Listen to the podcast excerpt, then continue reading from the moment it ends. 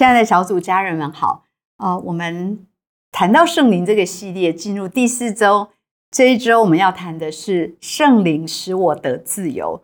好，今天的经文在哥林多后书三章十七节，这里说主的灵在哪里？主就是那灵，主的灵在哪里？哪里就得以自由。所以当神的灵在哪里，圣灵在哪里，哪里就会得到自由。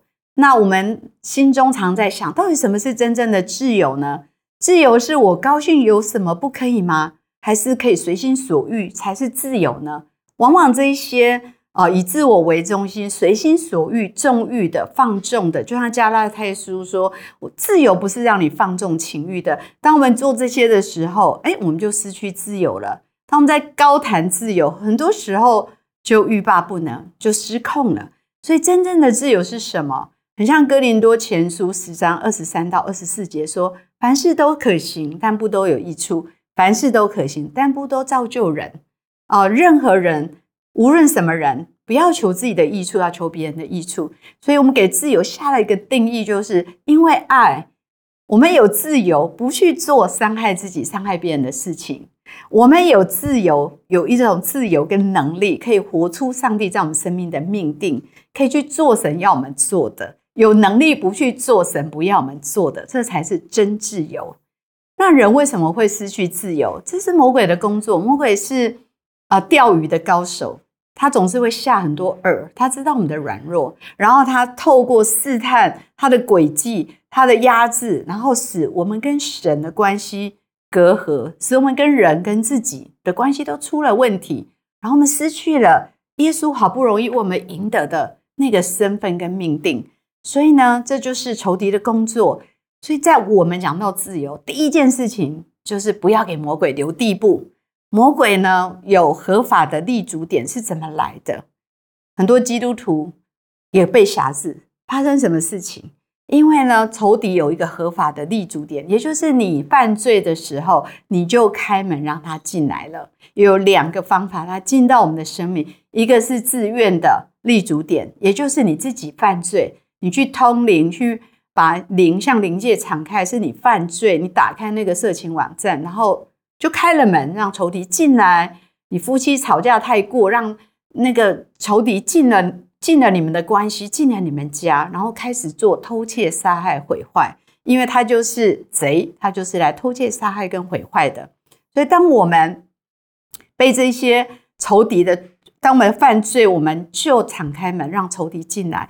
开始被很多事情辖制哦，在这里谈到的是我们内在的软弱，如果不去面对，然后我们会从一些事情爆发开来，例如论断、完美主义，呃，想要更受欢迎、工作狂、掌控、比较、嫉妒、呃，色情这些东西都进来。在圣经里面提到更多拜偶像啊，那个醉酒，然后荒宴，然后恼怒，有非常非常多结党污秽。奸淫这些罪，罪是很多的面相。当我们犯罪，我们情欲的事情就辖制捆绑我们，这些事情成，我们就成了他的奴隶，我们就失去了我们的自由，也失去我们的身份跟命定。也就是我们把生命的方向盘给了欲望，那么可能就会横冲直撞。那失去自由的生命光景是怎么样？失去自由的生命光景，就是心里有一种呐喊：我真是苦啊！谁可以救我脱离这个生命的光景呢？我真是讨厌自己，我真是不喜欢自己现在这个样子。我想要做神喜欢的事，反倒不做；我不愿意的，我反倒去做。我真讨厌自己处在这样一个生命的光景，我里面总是有两个势力在拉扯：一个叫我喜欢神的律。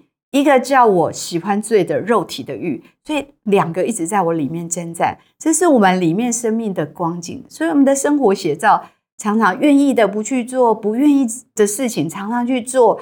啊，我想要好好灵修都没有好好灵修，我想要好好聚会常常哦没有去，然后想要不做伤害自己的事情啊，那些不好的娱乐，那些不好的事情不要再做了啊，那个离不开的。那个那个节目离不开的那个酒瘾，离不开的那个毒瘾，离不开的那个关系，那些东西都成了我生命的瑕疵。呃，我所喜欢的我做不到。我们里面很渴望要得到自由。那我相信第一件事情，我们如果要靠着圣灵得自由，第一件事情，把你生命的主权交给神，因为他已经得胜了。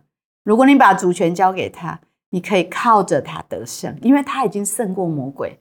那有四个法则很重要。第一个替代的法则，也就是耶稣基督已经把魔鬼的立足点、合法的立足点，他为我们付上代价，把他赎回来，把魔鬼赶出去，把他赎回来。那怎么做呢？借着顺服圣灵，我们悔改跟饶恕，我们的罪就能够被洁净，魔鬼就再也没有立足点，就离开我们。然后还有一个是吸引的法则哦，借着悔改跟饶恕，会让我们脱离自愿性跟非自愿性的立足点。然后另外一个是吸引的法则，神说我要用更好的来代替，圣灵要用更好来代替。很多时候我们离不开最终之乐，因为它吃起来是甜的，但至终是苦的。只有神把真正好东西给我们。呃，假设我们需要亲密跟爱，如果你跟着情欲，那你就走错方向，就被辖制了。但是如果你找到在神里面的爱跟他的亲密关系，就找到自由、满足跟喜乐。这是吸引的法则。第一个被爱吸引，第二个被神的命定吸引。因为箴言那里说，人没有意向会放肆。想想你人生的历史，你最不好的时候都是没有目标、空虚的时候、苦闷的时候，很容易魔鬼像吼叫的狮子遍地游行，很容易来吞吃我们。所以我们要被神的爱、神的命定来吸引。然后第三个抵挡，要去抵挡魔鬼，要对魔鬼 say no。魔鬼在说：“哎，你以前很喜欢做这件事啊，做那件事啊。”然后你喜欢，你就做你自己啊。那很多时候，我们就可以跟他说：“不，我现在不一样，我现在是神的儿女，我不再做这些事情了。我不去做，我要跟你拒绝。我想抵挡，他就会离开。神给我们这样的权柄，我们为什么不使用呢？当我们说不，神就要帮助我们，圣灵帮助我们抵挡的法则。最后一个是顺服的法则，顺服圣灵才能够。让我们的生活形态常态在顺服圣灵的里面，才能够持守我们得到的自由，这是很重要。